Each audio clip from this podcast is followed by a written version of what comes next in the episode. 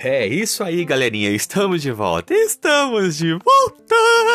Aqui é o Anderson Tarifa e vocês estão aqui nesse podcast Macetes da Vida. Hoje, dia 3 de setembro de 2021, sexta-feira, nós estamos trazendo esse semestre uma meditação com o tema geral, sexualidade. E o tema principal de hoje é responsabilidade sexual. Então você que está ouvindo esse podcast, continue acompanhando nossos próximos episódios. E agora, escute a meditação de hoje.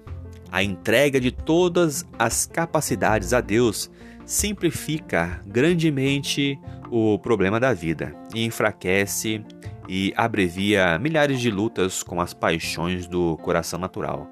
As afeições juvenis devem ser refreadas até chegar o período em que a idade suficiente e a experiência tornarão honrosa e segura a sua manifestação. Um pouco de tempo passado a semear joio, queridos amigos jovens, produzirá uma colheita que desfará amarga a vida inteira. Uma hora de irreflexão, ou ceder uma vez à tentação, pode lhes desviar todo o curso da vida para uma direção errada. Você não pode ser jovem senão uma vez. Tornem útil essa juventude. Uma vez passado o caminho, não poderão retroceder para retificar os erros cometidos. Aquele que se recusa a ligar-se a Deus, colocando-se no caminho da tentação, há de infalivelmente cair. Deus está provando cada jovem. A sensualidade é o pecado de nossa época.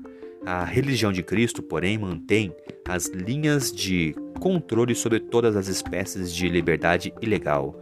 Os poderes morais manterão as linhas de controle sobre cada pensamento, palavra e ato. O engano não será encontrado nos lábios do verdadeiro cristão. Não contencerá com nenhum pensamento impuro, palavra alguma pronunciada que se aproxime da sensualidade, nenhum ato que tenha a menor aparência do mal. Não procurem saber quão perto podem andar à beira do precipício e todavia estar seguros. Evitem a primeira aproximação ao perigo. Não se pode brincar com os interesses da alma. Seu capital é seu caráter. Acariciem-no como faria um auro tesouro. A pureza moral, o respeito próprio, a, o forte poder da resistência têm de ser nutridos firmes e constantemente. Toda paixão não santificada deve ser mantida sob o domínio da razão santificadora, através da graça que Deus ortoga abundantemente em cada emergência. Porém, que não se crie uma emergência, que não haja ato voluntário que coloque alguém onde será assaltado pela tentação, nem dê o menor motivo para que outros o achem culpado de imprudência.